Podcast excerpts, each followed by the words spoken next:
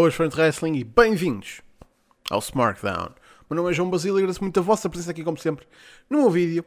E bem, estamos na altura em que está a fazer agora um ano do início das Wednesday Night Wars. As guerras do nosso tempo. Aquela coisa que os nossos pais nos contaram. As Monday Night Wars. Foram as guerras da altura deles. Estas são as guerras da nossa altura, que nós vamos contar aos nossos filhos. E guerras nunca vão deixar de existir, por isso os, os nossos filhos contarão aos filhos deles as guerras de terça-feira, ou de quinta-feira, ou de sábado à noite. Seja como for, temos um ano de competição head-to-head, diretamente opostos NXT e AEW Dynamite. Como é que isto tem corrido? Bem, deixando AEW a marca nova para a semana seguinte, hoje vamos focar-nos no NXT, que era a marca já estabelecida, a marca da WWE que há vários anos entregava excelente conteúdo. Era a marca dos fãs e sempre foi dessa maneira que o NXT, a partir do momento em que perceberam que este é o ângulo pelo qual eles se devem aproximar, o NXT sempre foi vendido como a marca dos fãs, em que malta dos independentes ia, ia ser contratada, iam uh, para lá, iam para o Performance Center e um dia haviam de subir, mas enquanto, enquanto ali estivessem, é pá, iam poder fazer tudo o que quisessem, iam poder mostrar o que a gente sabia que eles conseguiam fazer. O NXT é diferente da main roster, o NXT, os takeovers são coisas incríveis, são um dos melhores shows do ano. E o NXT durante muito tempo realmente foi esse produto dos fãs. Se calhar para um nicho dos fãs, visto que estava na WWE Network, mas era um produto para os fãs. E depois começaram as guerras. Por isso, como é que o NXT mudou no passado ano? Reparem que eu disse como, porque não é uma questão. O NXT mudou no passado ano. Porque lá está, para além de abandonar o formato de uma hora para irmos para as duas horas, também saíram da WWE Network para ir para a USA Network. Mas essa não, nem é a mudança que eu estou a falar. A mudança está na filosofia da marca. E de repente o NXT foi de se focar em trazer grandes histórias e trazer os melhores combates, os combates que o pessoal quer ver, para uma ferramenta cujo único objetivo era atrasar a competição.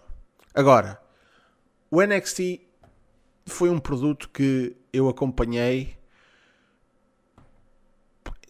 Eu ainda via, eu, eu comecei a ver o NXT logo depois de ele ter acabado uh, o formato de game show e se ter transformado numa marca em si. Por isso eu, eu vi o cruar do primeiro campeão, Seth Rollins, eu vi uh, Malta a crescer e a desenvolver-se. Um, e o NXT, que obviamente foi melhorando ao longo do tempo, rapidamente se tornou das minhas marcas favoritas. E olhando para trás, eu noto que há coisas que já não fluem tão bem como antes. Já não é tão. Como é que eu ia dizer isto? Histórias parece que estão a, a andar a, a, ao dobro da velocidade. Parece que é importante haver rápida e grande progressão, porque lá está, apesar de haver várias histórias, tem de haver as histórias topo têm de estar a, a fazer algo acontecer semanalmente e porque lá está, porque há outro programa na televisão que pode fazer com que as pessoas mudem o canal. E há coisas que têm de estar a acontecer, tem de haver sempre algo de interesse uh, a acontecer. Eu noto que o tempo dos combates parece um bocadinho menor. Um, eu reparo que aquela essência do, do NXT de uma pessoa sabe que vai sentar e vai ver aqui uma boa hora, que vai ser fácil de digerir. A expansão do NXT para duas horas eu acho que era uma coisa que muita gente queria e eu próprio admito que era uma coisa que eu, a certa altura, quis. Aliás, acho que na altura eu disse que o tempo perfeito seria uma hora e meia, 90 minutos, que é o que eles têm em televisão, vamos ser sinceros. Duas horas, eles nunca têm duas horas de televisão, eles têm 90 minutos ou uma hora e um quarto, porque temos de ter em, em conta os anúncios. Agora, expandimos o tempo. Mas como é que esse tempo foi utilizado? No NXT, uh, parece que simplesmente esticaram o formato. Enquanto podiam ter adicionado mais, simplesmente esticaram a fórmula. Tentaram aplicar o que estava a acontecer em uma hora e tentaram fazer duas horas. E eu não sinto que isso tenha exatamente funcionado. Agora, isso não quer dizer que os combates sejam mais longos, simplesmente tentaram meter mais coisas a acontecer. E isso acaba por dispersar um pouco a, a atenção do pessoal. O que. Pronto. Quando, quando está muita coisa a acontecer. Pá, vamos ser sinceros. O pessoal acaba por prestar menos atenção. Agora, temos uma carrada de títulos no NXT. Título principal, títulos tag, título feminino, e agora temos lá o North American, que já existia o ano passado, sem dúvida, antes de terem começado as guerras, e o Cruiserweight Championship. Ora, a ida da, da Cruiserweight Division para o NXT, bem, vamos ser sinceros, ou era para aí, ou era para o caixote do lixo. Agora, a Cruiserweight Division do NXT, no NXT, é algo que lá está. Não é. Não, não apresenta algo que seja assim tão diferente do resto do roster.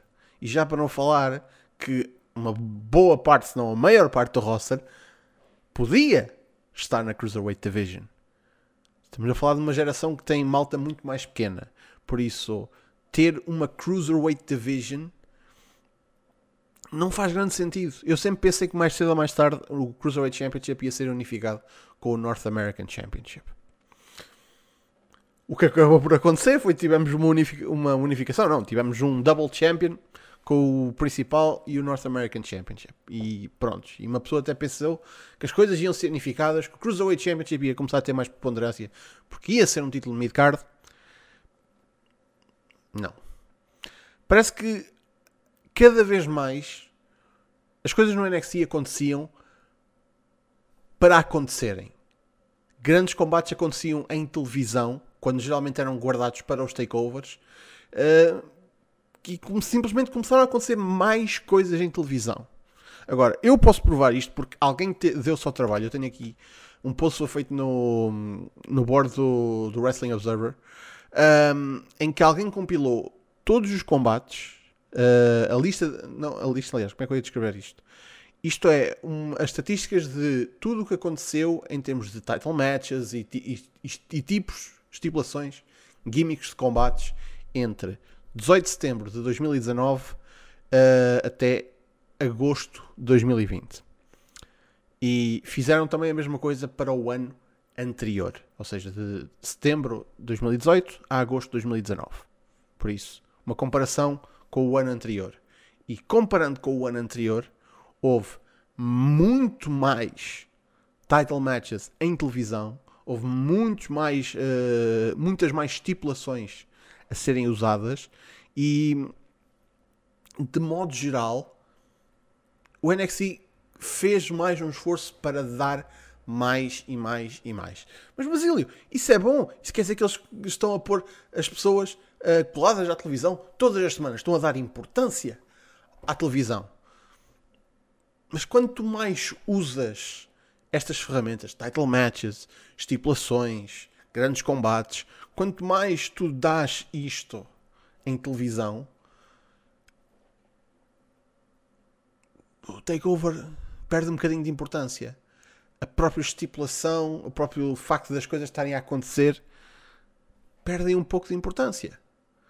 E vamos esquecer, não nos vamos esquecer que o NXT tem 5 takeovers por ano não tem o mesmo uh, schedule de pay-per-views que uma main roster. E, hey, também estamos aqui a falar, a AEW tem 4 pay-per-views por ano. Se há uma marca que tem motivo para fazer mais coisas em televisão, sem dúvida é a AEW. O NXT tem 5, não é uma diferença assim muito grande. Mas o NXT também começou a fazer uma coisa não fazia antes. Que, quer dizer, havia ocasiões especiais, havia certos episódios especiais, mas nunca houve tantos especiais e episódios que eram feitos especiais ao terem subtítulos. Um, parece que houve um pânico geral de quando acontecia alguma coisa na AEW tinha de haver uma resposta. E isto foi o mais transparentemente, completamente visível quando foi a situação do Great American Bash. Que foi. Foi, foi basicamente uh, suscitado para competir com o Fighter Fest. Tipo, com duas semanas foi anunciado, tipo, ei, já agora isto vai acontecer. Ah, eles vão fazer. Nós também, nós também, nós também. E pareceu tão mal. é uma coisa que eu, que eu ainda penso, que pareceu tão mal. E só mostra que o foco do NXT mudou. E deixou de ser aquele programa que estava focado em fornecer uma alternativa à main roster. E isto é absolutamente inteligente da maneira que o NXT cresceu e se desenvolveu. Porque, porque é que a, a WWE não há ter a sua própria alternativa? Porque é que eles não há de cobrir ambos os campos? Porque é que eles não, não há de tentar chegar a todos os pontos do mercado? Se as pessoas não gostam, se há pessoas que não gostam tanto do que acontece na main roster, criem a própria alternativa. E o NXT foi a alternativa. Mas depois, quando veio outra alternativa, a alternativa da WWE focou-se em tentar tirar atenção da verdadeira alternativa que se criou. E isso foi a custo da alternativa que a WWE criou. E eu sinto que o NXT já não é o produto que era um, há um ano, há dois anos. E aqui está a coisa: isto não tem a ver nada com os lutadores. Reparem que eu não falei de lutadores, porque eu não consigo colocar a, a culpa nas pessoas ou no tipo de combates, porque continuam a haver ótimos combates no NXT. Afinal de contas, temos um takeover este domingo que vai ser um pay-per-view uh, do caraças, aposto, porque é um takeover. Mas também vamos ser sinceros, a qualidade dos takeovers também tem vindo a decrescer. Se calhar porque estes combates especiais e defesas de títulos que costumavam acontecer muito raramente em televisão, agora acontecem mais vezes.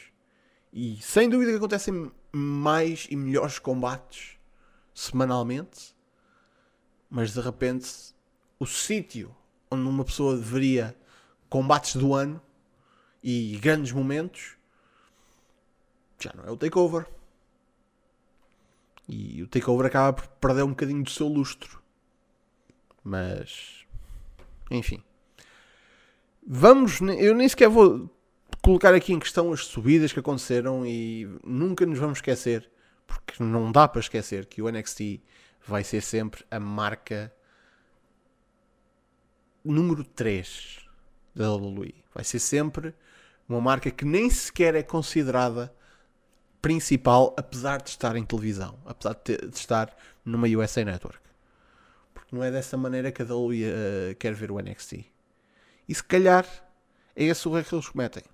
Porque se eles trouxessem o NXT e dissessem isto é a terceira marca, se calhar o pessoal ligava um bocadinho mais. Se calhar, se eles espalhassem um bocadinho malta do Raw, malta do SmackDown, se o NXT estivesse no draft e pudesse realmente ser uma terceira marca, talvez isso funcionasse. Mas não é para aí que a WWE está virada. E não nos, esquecer, não nos podemos esquecer que o NXT é uma marca de desenvolvimento.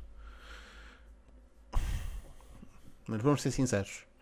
Vamos falar de uma marca que tem duas horas em televisão nacional e neste momento estamos a desenvolver alguma coisa naquele Performance Center?